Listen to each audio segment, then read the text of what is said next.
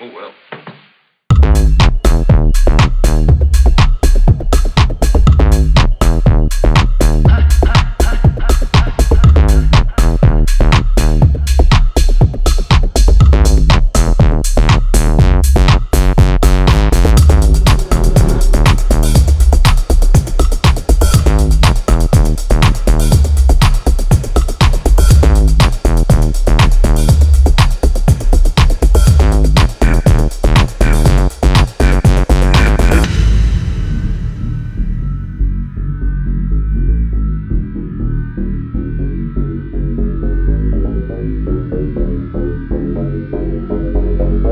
Thank you.